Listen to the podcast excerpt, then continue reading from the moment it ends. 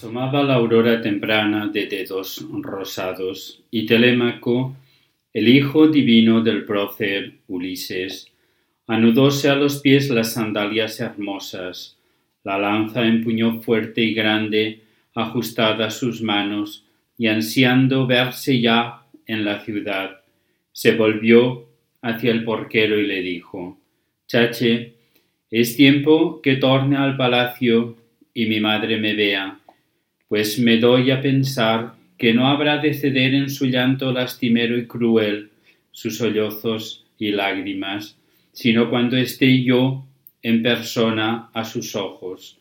Mas esto te encargo, lleva allá a la ciudad tú también a este pobre extranjero, lo que mendigue el sustento por ella, y le dé cada uno lo que quiera, una copa o un pan. Con mi carga de penas yo no puedo atender a quien quiera que llegue, y si el huésped se mostrase enojado por ello, peor para él mismo, que de cierto mi gusto es decir la verdad sin rebozo. Contestando a su vez dijo Ulises el rico en Ardides, Te aseguro, oh amigo, que yo por mi parte tampoco quiero estar más aquí. Para el pobre, mejor que en los campos es pedir el sustento en ciudad, que me dé aquel que quiera, pues mis años no son para estarme en un hato, sujeto a obediencia de algún mayoral que me mande a su antojo. Vete pues, y este hombre, a quien tú lo has mandado, me guíe una vez me caliente al hogar y entre más la mañana. Mis vestidos no son más que harapos, no vaya al rocío de la aurora a enfermarme, el poblado está, dicen, muy lejos. Así dijo, y Telémaco al punto, con ágiles pasos, la majada cruzó meditando ruina a los fieros pretendientes, Llegado al palacio de buena vivienda, dejó luego la lanza apoyada en erguida columna y pasó al interior a través del zaguán empedrado. La primera con mucho en notarle fue el ama Euriclea, que tendía tapetes de lana en los ricos sillones y con lágrimas fuese derecha hacia él, en su torno se reunieron más siervas de Ulises, el héroe paciente, y veníanle a besar con amor la cabeza y los hombros. La discreta Penélope luego llegó de su estancia, semejante a Artemisa en figura o a la áurea Afrodita, y llorando arrojó los dos brazos en torno del hijo bien amado, besó su cabeza, sus ojos hermosos, y entre vivos lamentos le dijo en aladas palabras Has llegado, Telémaco, al fin dulce luz, no creía ya volverte a ver más tras tu ida secreta en el barco rumbo a Pilo, a despecho de mí, por saber de tu padre. Mas refiérelo todo según lo supiste tú mismo. El discreto Telémaco entonces le dijo en respuesta No más quejas, oh madre, no apenes de nuevo mi alma en el pecho después que he escapado a la abrupta ruina. Ve a bañarte primero y ciñéndote ropa sin mancha, sube allá con tus siervas e invoca en tu estancia a los dioses, con promesa de hacerles un tiempo hecatombes cumplidas si es que Zeus conduce a buen fin vengadoras empresas. Por mi parte, hacia el ágora voy, pues he de traerme para acá un extranjero que vino conmigo de Pilo. Con mis hombres egregios, aquí lo mandé y a Pireo le encargué de llevarlo a su casa, hospedarlo y prestarle atención y cuidado hasta tanto yo regresase. Tal habló, mas ninguna palabra escapó ya a su madre, si no fuese a bañar, y cambiando de ropa, a los dioses la promesa ofreció de hecatombes cumplidas si Zeus algún día llevaba a buen fin vengadoras empresas. Ya Telémaco iba a través de la sala empuñando su gran lanza, seguíanle dos ágiles perros, y Atena, tan divino esplendor le vertió por el cuerpo, que todos los que hallaba su paso quedábanse absortos al verle. En su torno venían a agruparse los fatuos galanes con palabras de halago y urdiendo maldades por dentro, pero él evitó hablar con ellos y al lado sentóse Dementor, Aliterses y amigos de siempre de Ulises su padre. Le fueron haciendo preguntas sobre todo y a poco acercábase al grupo Pireo, el lancero famoso. Un forastero venía por el pueblo guiando a la plaza. Y Telémaco al verlo diligente al encuentro salió de su huésped. Mas antes que él hablase Pireo, dejábase oír y le dijo, Oh Telémaco, manda a tus siervas a casa y con ellas te enviaré los presentes que otrora te dio Menelao. Y el discreto Telémaco entonces le dijo en respuesta, no sabemos, Pireo, qué fin va a tener todo esto, si los fatuos galanes consiguen matarme en mis alas a traición y reparten mis bienes paternos. Prefiero que seas tú, no otro alguno de aquellos, quien goce esos dones. Si soy yo quien encima les echa la parca y la muerte, tiempo habrá de que a casa los traigas con mutua alegría. Tal diciendo llevóse a su hogar al sufrido extranjero, y al llegar al palacio de buena vivienda dejaron por sillones y sillas tendidas las capas, y yendo a los baños pulidos, bañáronse. Allí las sirvientas, tras dejarlos lavados y ungirles la piel con aceite, les ciñeron la túnica y manto velludo, y saliendo de los baños marcharon los dos a sentarse en la sala. Con un jarro de oro llegaba al momento una sierva, sobre fuente de plata vertióles el agua en las manos y les puso delante una mesa bruñida. La honrada despensera, trayéndoles pan, colocólo a su lado, y otros muchos manjares sirvió de la rica despensa.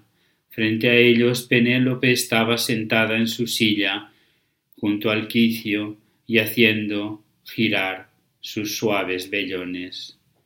Al manjar que delante tenían, lanzaron las manos, y una vez satisfecho el placer de comida y bebida, escuchar se dejó la primera Penélope y dijo Voy, Telémaco, ya a recogerme en mis salas de arriba, a ocupar aquel lecho doliente que empapa mis ojos con sus lloros sin fin, desde el día en que a Ilión marchó Ulises con los hijos de Atreo.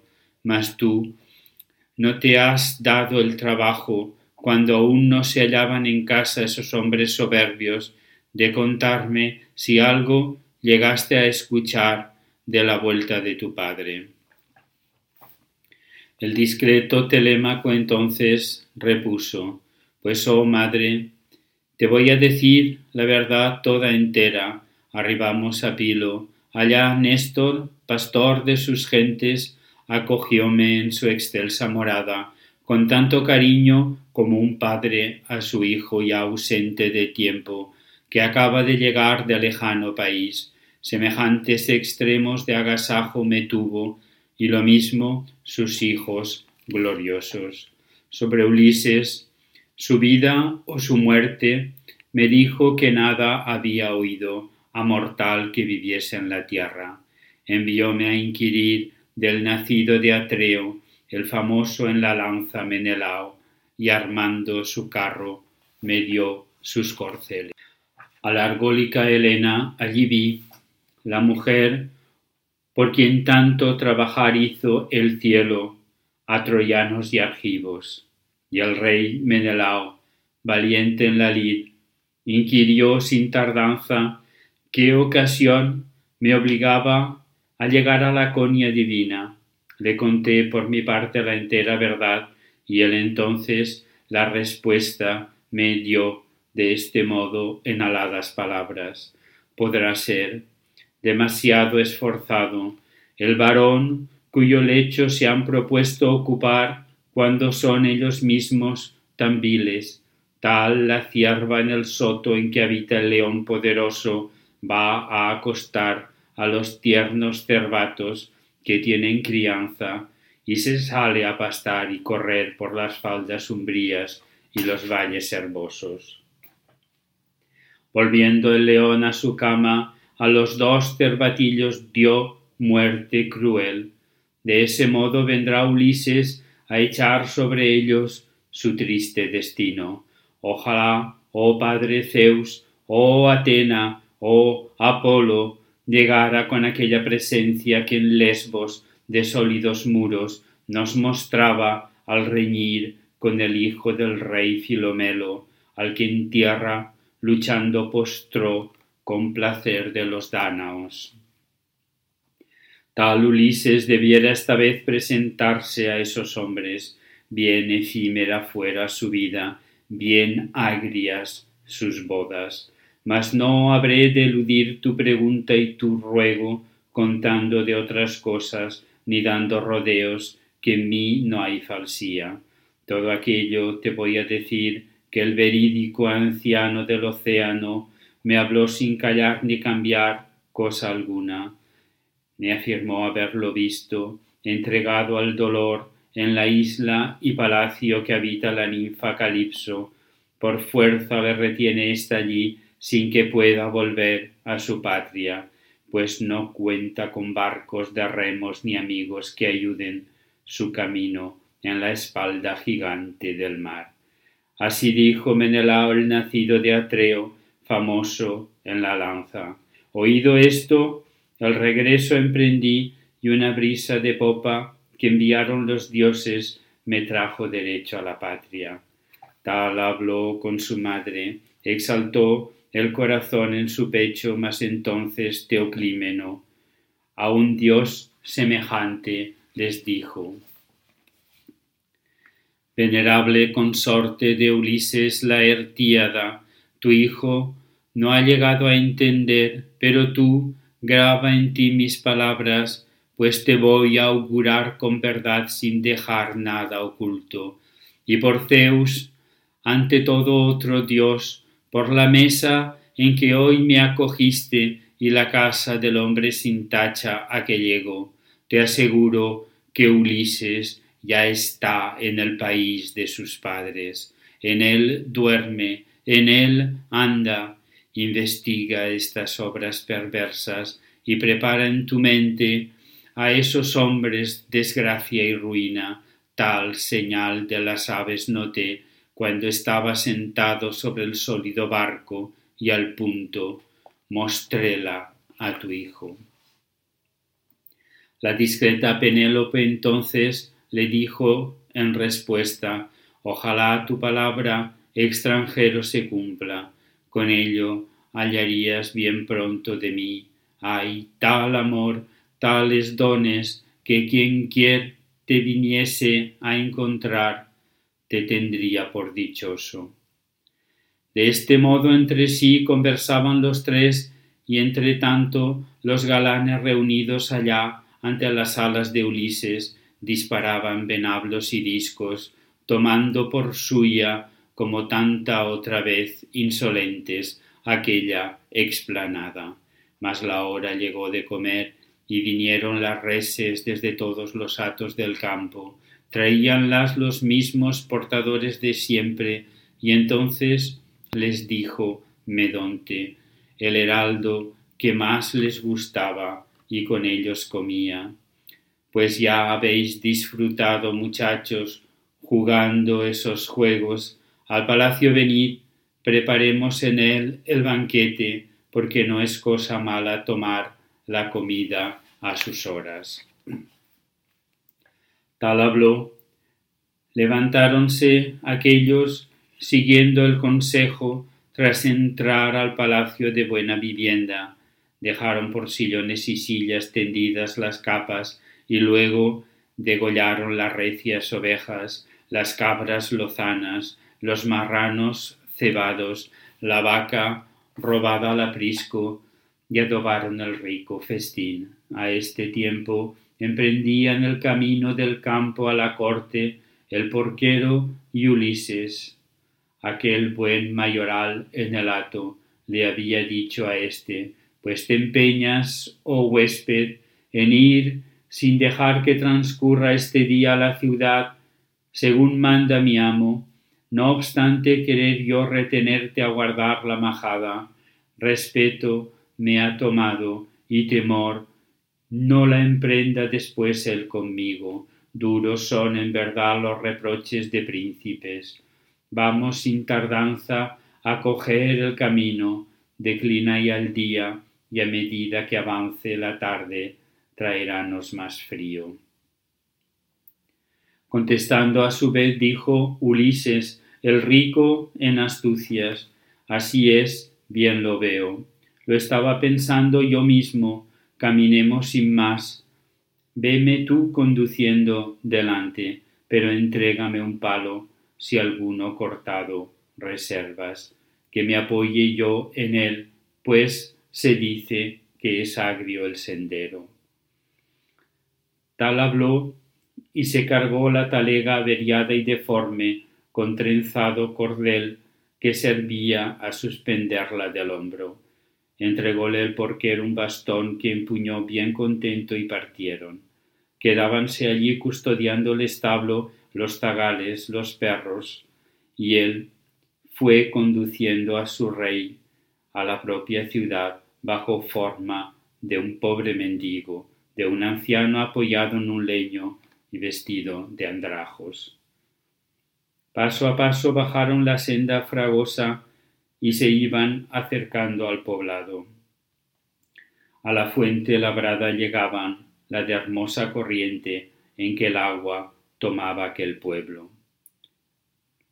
La había hecho Políctor con Ítaco inérito, en torno se extendía un redondo sotillo con chopos nutridos por el agua que arriba brotaba en la peña, caía desde allá fresca siempre. Un altar consagrado a las ninfas coronaba la roca y en él los viandantes dejaban sus ofrendas. Y se encontraron al hijo de Dolio, a Melantio. Llevaba unas cabras la flor de las greyes, para aquellos galanes soberbios, y atrás le seguían dos zagales. Apenas los vio, desatado en injurias sin mesura y sin tino, irritó las entrañas de Ulises. Razón es que el villano conduzca al villano, que siempre junta un Dios al igual con aquel que le iguala. ¿Hacia dónde llevas tú a semejante gorrón, oh gentil porquerizo, no a ese pobre asqueante aguador de festines, que en tantas portaladas sus lomos habrá de rozar, aguardando los mendrugos de pan, no calderas de cierto ni espadas. Si quisieras cedérmelo a mí, que guardase mi hato y barriese el establo y llevase el ramón a los chivos, llenaría sus muslos de carne y bebiera buen suero. Mas, pues sabe tan solo de viles oficios, seguro que rehúsa el trabajo. Encogido andará por el pueblo y querrá, mendigando llenar su insaciable barriga. Y otra cosa diré que se habrá de cumplir. Si se llega al palacio de Ulises, de allí le echarán y una nube de escabeles vendrá sobre él disparada por manos de varones e irá casa abajo a quebrarse en sus huesos. Tal diciendo, acercóse y de un salto le hirió en su besania con el pie en el hijar, pero no le arrojó del sendero, pues Ulises mantúvose firme. Pensaba si echarse sobre él con el palo y de un golpe quitarle la vida, o tomándole en vilo estrellarle los sesos en tierra. Esforzóse no obstante y contúvose. Entretanto, el porquero se encaró con el otro, lloró levantando sus brazos.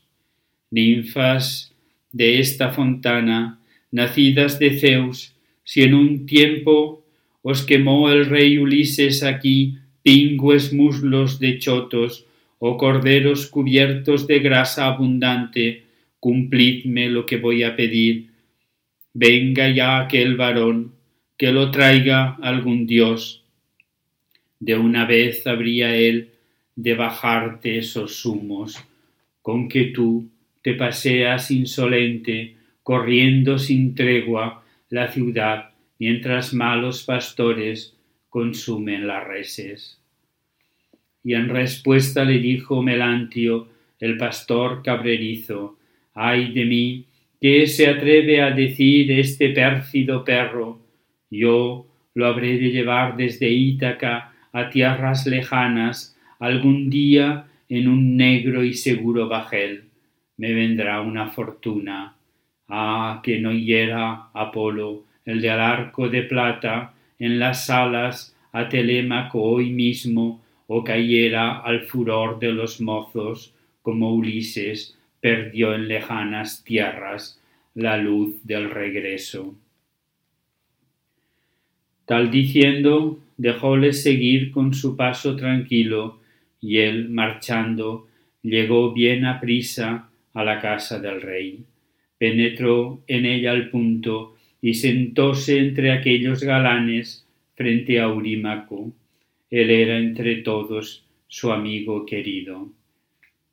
Los sirvientes trajéronle luego su parte de carnes, y la fiel despensera llegó con el pan y dejólo a su lado. Entretanto, ya Ulises y el noble piariego deteníanse a la puerta, en su torno vibraban los sones de la cóncava lira empezaba su cántico femio cuando aquel, apretando la mano al porquero, le dijo, Seguro, oh Eumeo, que es esta la casa de Ulises, casa hermosa que bien se distingue aun estando entre muchas. Una pieza se sigue a la otra, y el patio adosado tiene cerco de muros y almenas. La puerta es muy fuerte, de dos hojas. No hay hombre, de cierto, que pueda forzarla. Ya se advierte que ahí multitud de varones celebran un banquete, se huele la grasa y resuena la lira, que los dioses quisieron hacer del festín compañera. Respondístele tú, mayoral de los cerdos Eumeo, acertaste que en todo te muestras discreto, mas sea, hora es ya de pensar lo que habremos de hacer, o el primero entras tú en el palacio de buena vivienda, a meterte en mitad de esos mozos, y yo aquí me quedo, o si quieres tú aguardar, paso yo por delante hacia adentro, mas cuida de evitar la demora, no ocurra que alguno del pueblo te persiga pedradas o golpes. Preciso es pensarlo. Contestando a su vez, dijo Ulises el héroe paciente, me hago cargo, comprendo, lo que estaba pensando yo mismo, mas será lo mejor que tú vayas allá, yo a la puerta quedaré. No me asustan de cierto pedradas ni golpes, que esforzado es mi ánimo y ya soporté muchos males en la guerra y el mar. Denle colmo esos otros ahora.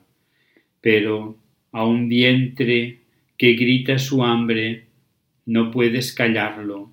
El maldito que trae a los hombres desgracias sin cuento y aún los mueve a equipar esas naves potentes que llevan por el mar infecundo ruina a las gentes contrarias. Tal hablaban entre los dos entre sí cuando vieron un perro que se hallaba allí echado e irguió su cabeza y orejas. Era Argo, aquel perro de Ulises paciente que él mismo allá en tiempos crió sin lograr disfrutarlo, pues tuvo que partir para Troya sagrada. Los jóvenes luego lo llevaban a cazas de cabras, cervatos y liebres, mas ya entonces, ausente su dueño, yacía despreciado sobre un cerro de estiércol de mulas y bueyes que habían dado ante el porche hasta tanto viniesen los siervos y abonasen con ello el extenso jardín. En tal guisa de miseria cuajado se hallaba el can Argo. Con todo, bien a Ulises notó que hacia él se acercaba y al punto, coleando, dejó las orejas caer, mas no tuvo fuerzas ya para alzarse y llegar a su amo. Este, al verlo, desvió su mirada, enjugóse una lágrima, hurtando prestamente su rostro al porquero, y al cabo le dijo Cosa extraña es, Eumeo, que yazga tal perro en estiércol, tiene hermosa figura en verdad, aunque no se me alcanza si con ella también fue ligero en correr, o tan solo de esa clase de canes de mesa que tienen los hombres y los príncipes cuidan, pues suelen servirles de ornato. Respondístele tú, mayoral de los cerdos Eumeo, ciertamente ese perro es del hombre que ha muerto allá lejos, y si en cuerpo y en obras hoy fuese lo mismo que era, cuando Ulises aquí lo dejaba al partirse hacia Troya, pronto echaras tú mismo de ver su vigor y presteza. Animal que él siguiese a través de los fondos umbríos de la selva, jamás se le fue, e igual era en rastreo mas ahora su mal le ha vencido, su dueño halló muerte por extraño país, las mujeres de él no se acuerdan ni se cuidan, los siervos, si falta el poder de sus amos, nada quieren hacer ni cumplir con lo justo, que Zeus el tonante arrebata al varón la mitad de su fuerza desde el día que en él hace presa la vil servidumbre. Tal habló, penetró en el palacio de buena vivienda y derecho se fue al gran salón donde estaban los nobles pretendientes, y Argo sumióle la muerte en sus sombras, no más ver a su dueño de vuelta al vigésimo año. Mas Telémaco, un dios en figura, Notó antes que nadie al porquero que entraba en la sala, llamóle por señas hacia sí, miró él en su torno y acogió un taburete que allá estaba tirado. Servíale al trinchante de asiento al cortar las viandas, regalo de aquellos galanes. Arrimólo a la mesa en que estaba Telémaco, enfrente colocólo y sentóse. Fue luego el heraldo y le puso su ración por delante y el pan que sacó de la cesta. Pero poco después que el porquero llegó Ulises mismo al palacio, en figura de un pobre mendigo, de un viejo que apoyado en un leño velaba su piel con andrajos. Tras la puerta se echó en el umbral de madera de fresno reclinado en el quicio que un hábil artista hizo antaño de ciprés y pulido, erigió regulándolo a cuerda. Al notarlo Telémaco, alzando una hogaza en sus manos, del precioso cestillo, tomó los pedazos de carne que cupieron en ellas, y vuelto al porquero le dijo Ve a llevar esto al huésped y dile que luego dé vueltas por la sala pidiendo uno a uno a los muchos galanes, que no es bien demostrar cortedad quien precisa socorro. Tal habló. Fue el porquero una vez que escuchó su mandato y llegándose a, Ulises le dijo en aladas palabras Esto es don de Telémaco, huésped, y manda que luego des la vuelta a la sala pidiendo a esos mozos, pues dice que no es bueno mostrar cortedad quien en súplica llega. Y a su vez dijo entonces Ulises el rico en ingenios, Dame, oh Zeus, que logre Telémaco dicha entre todos los mortales y cúmplase aquello que anhele en su pecho. Tal diciendo, tomó entre sus manos el don y lo puso por delante a sus pies sobre aquella su mísera alforja, y quedóse comiendo. El aedo cantaba en la sala. Acabada que fue la comida, y callando el aedo, los galanes gritaban por todo el recinto, y Atena, acercándose a Ulises la Ertíada, movióle a que fuera recogiendo mendrugos de pan de los muchos galanes y probase quién era entre ellos honrado o perverso. Asimismo, no había de librar de desgracia a ninguno. Empezó por el lado derecho y pidió a cada hombre, extendiendo su mano, dijérase un ducho mendigo.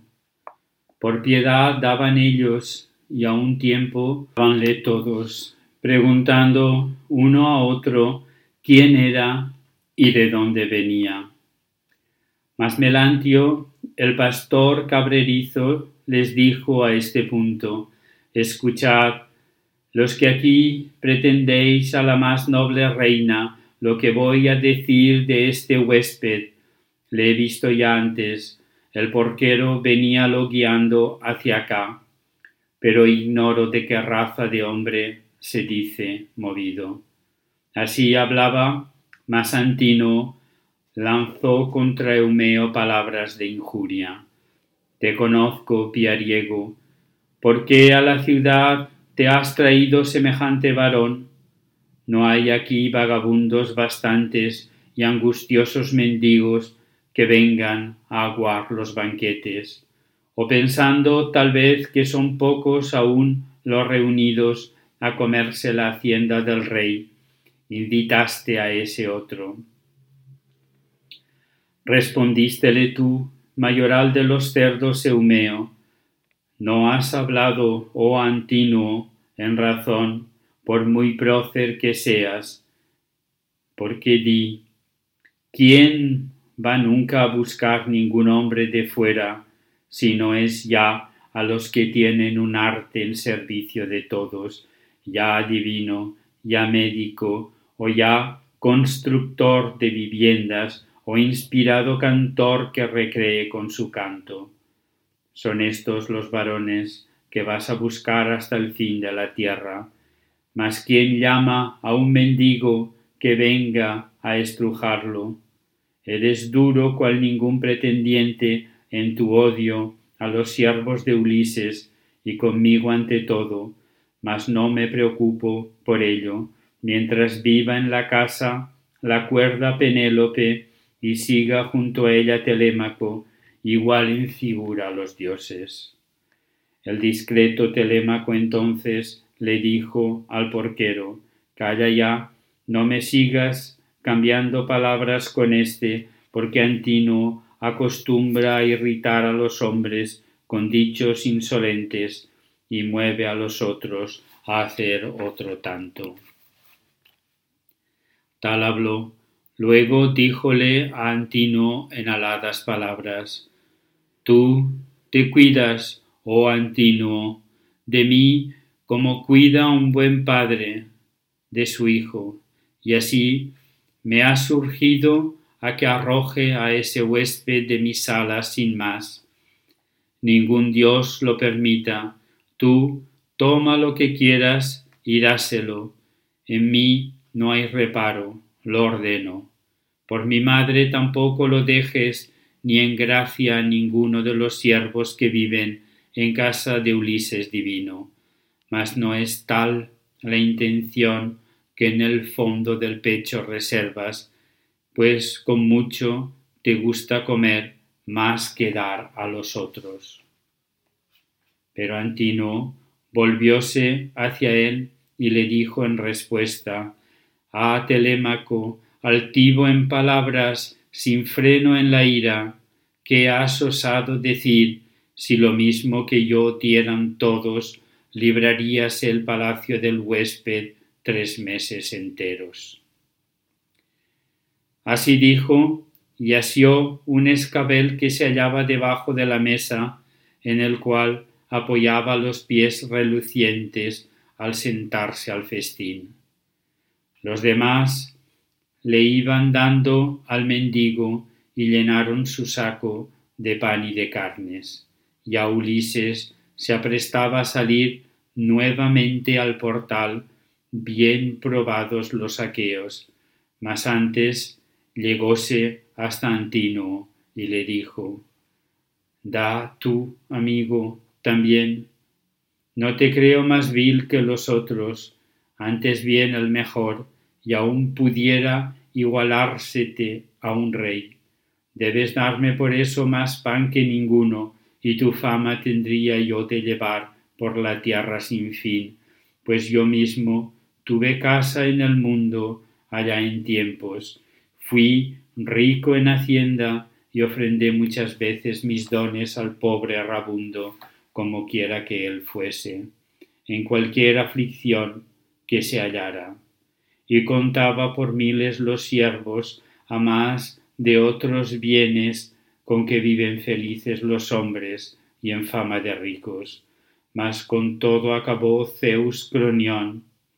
Este fue su talante, me inspiró que con unos piratas en largo camino navegase hasta Egipto y allí consumó mi ruina.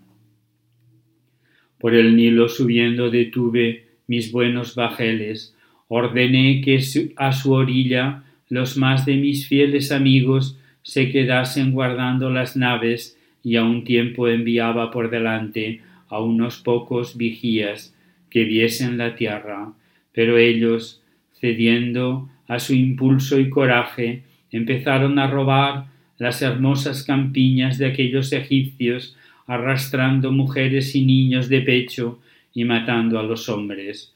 Corrió a la ciudad enseguida la alarma y las voces de guerra, su hueste llegó con la aurora. Todo el campo inundóse bien pronto de carros e infantes y destellos de bronces, y Zeus, que se goza en el rayo, infundió en mis amigos funesto pavor, ni uno solo resistió frente a ellos. En torno no había más que males.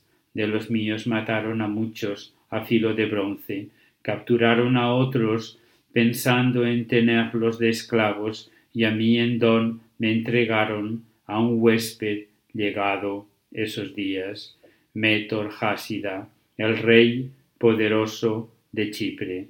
Él consigo me llevó a su país y de allá vine ahora sufriendo mil trabajos. Y Antino, dejándose oír, contestaba ¿Qué deidad esta peste nos trajo a amargar el banquete? Apartadlo en mitad de la sala y que deje mi mesa, no conozca otra vez las desgracias de Chipre y Egipto. Por diosero no osado e impúdico, a todos se presenta y les pide uno a uno, y ofrécenle todos locamente y sin duelo ni empacho regalan lo ajeno, pues lo tienen a mano delante y en gran abundancia.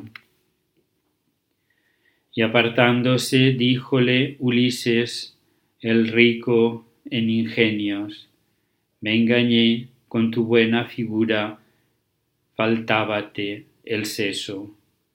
No darías de lo tuyo ni sal que a pedirte vinieran, pues metido en lo ajeno no fuiste capaz de privarte de un pedazo de pan para dármelo en tanta abundancia. Al oírlo, arrecióse el furor en el pecho de Antino, que mirándole torvo en aladas palabras le dijo Pues ahora aseguro que sales con mal de esta sala, tú que encima de todo te dejas oír con ultrajes. Tal habló, le tiró el escabel y alcanzóle en la espalda junto al hombro derecho. Mantúvose Ulises inmóvil como roca, no le hizo caer el disparo de Antino, la cabeza tan solo en silencio meció meditando mil desastres. Marchó hacia el umbral nuevamente, sentóse, su repleta talega echó al suelo y habló de este modo. Escuchad, los que aquí pretendéis a la más noble reina, lo que el alma en el pecho me impulsa a decir, no produce bien de cierto en entrañas de nadie dolor ni amargura que apedreen a un varón cuando está peleando en defensa de su propia heredad, sus vacadas o blancos rebaños. Mas Antino me ha herido por causa del vientre funesto, el maldito que trae a los hombres innúmeros males. Si es que existen deidades o furias que venguen al pobre, coja a Antino la muerte sin dar cumplimiento a sus bodas.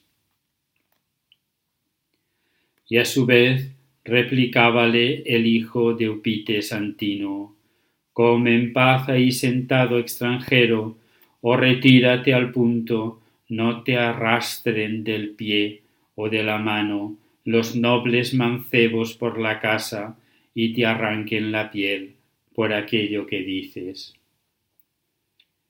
Tal habló. Grandemente al oírle indignáronse todos y entre aquellos altivos donceles alguno decía Mal has hecho, Antino, en herir a ese pobre rabundo. Desgraciado de ti si es que existe algún Dios en el cielo.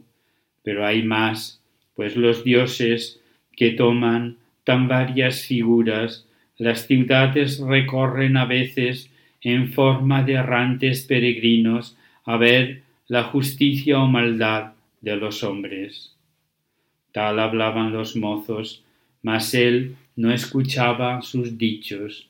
A Telémaco, en tanto, crecíale el dolor en el pecho por su padre, mas no derramó ni una lágrima.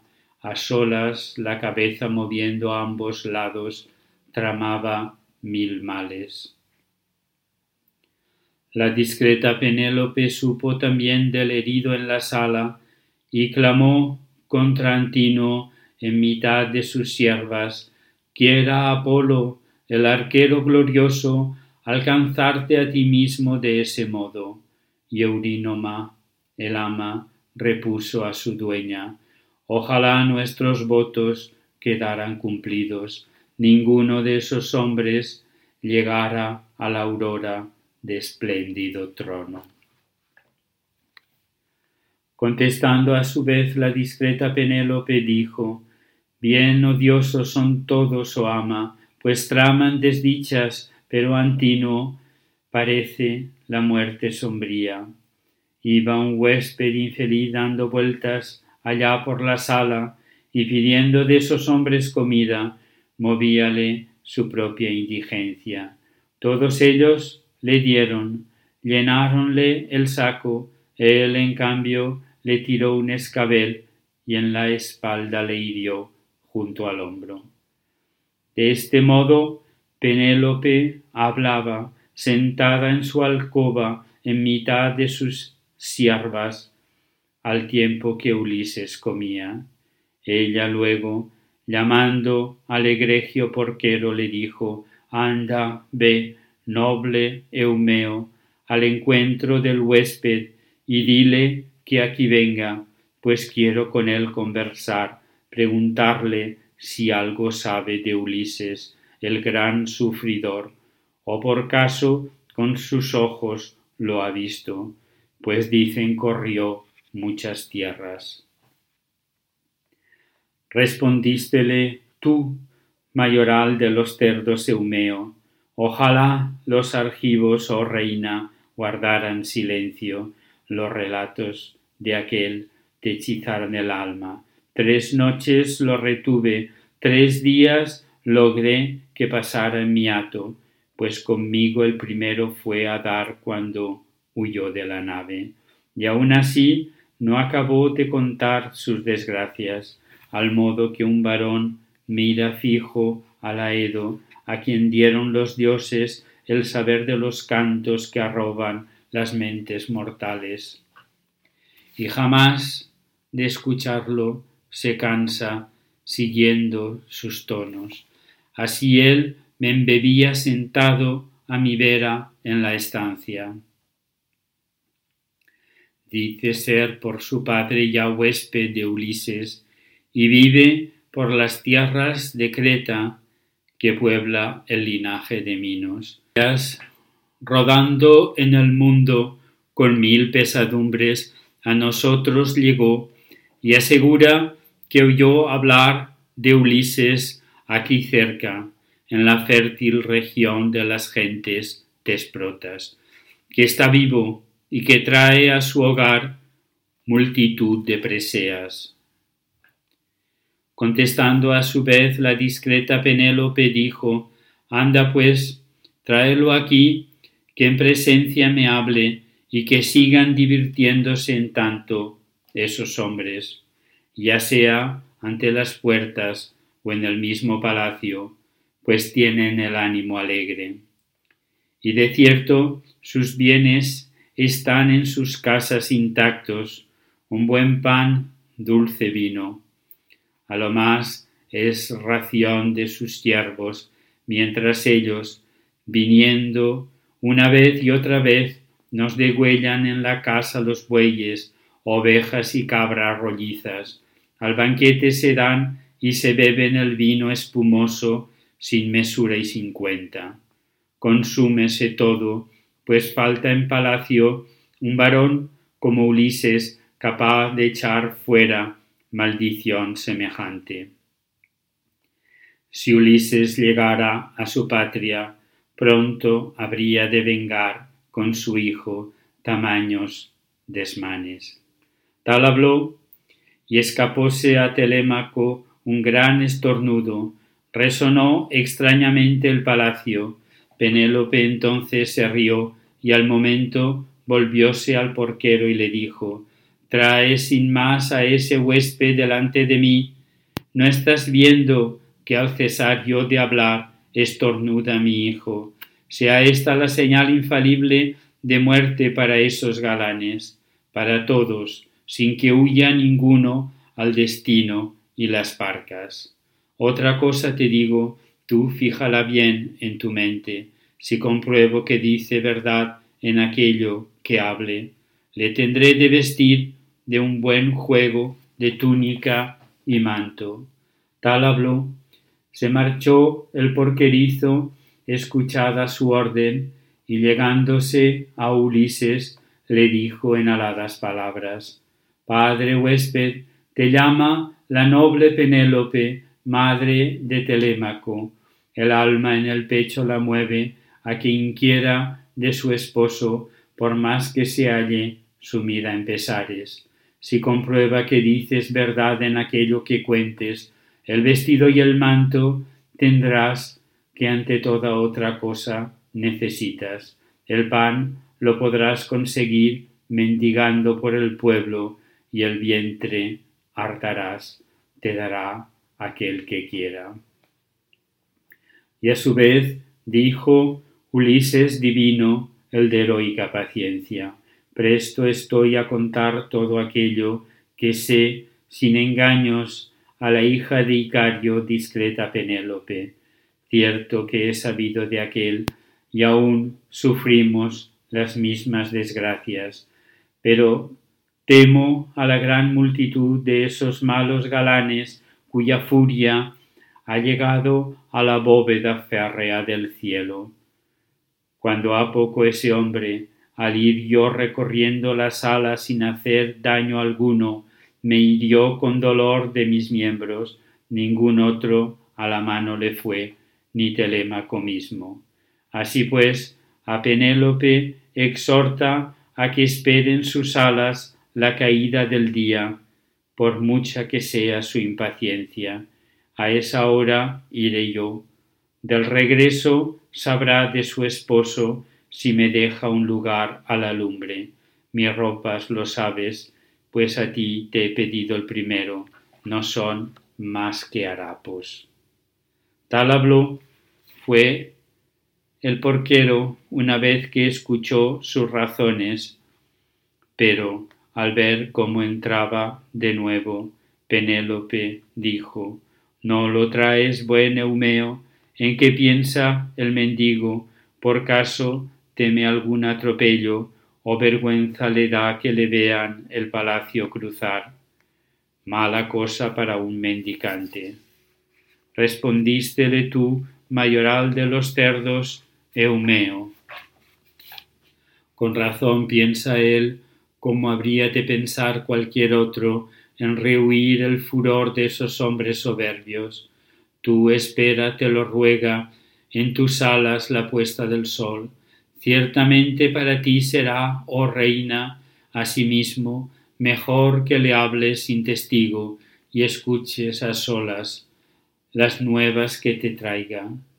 Contestando, a su vez, la discreta Penélope dijo, no discurre sin ceso ese hombre lo que haya de hacerse, que en lugar habitado por gentes mortales no hay otros que maquinen tan locos ultrajes como ellos maquinan. Tal hablaba la reina, marchóse el egregio porquero tras dejar su recado hacia el grupo de aquellos galanes y a Telémaco vino a decir en aladas palabras acercándose a él porque no lo escuchasen los otros. Ya, querido, me vuelvo a cuidar la majada y los guarros, tu sustento y el mío. A tu cargo se queda aquí todo, pero cuida de ti lo primero. Vigila, no sufras algún mal, porque muchos argivos meditan desgracias. Arruine los Zeus, no deje que sean nuestro daño. El discreto Telémaco entonces le dijo en respuesta Chache, así se ha de hacer, mas espera y merienda tú antes, con la aurora tendrás que volver conduciendo otras reses. Lo de aquí yo lo habré de cuidar con los dioses eternos. Tal le dijo, sentóse él de nuevo en su buen taburete, y una vez satisfecho a placer de manjar y bebida, el camino emprendió a la majada, dejando el recinto y el salón todo lleno de gente entregada a los goces de la danza y el canto. Veníase ya encima la tarde.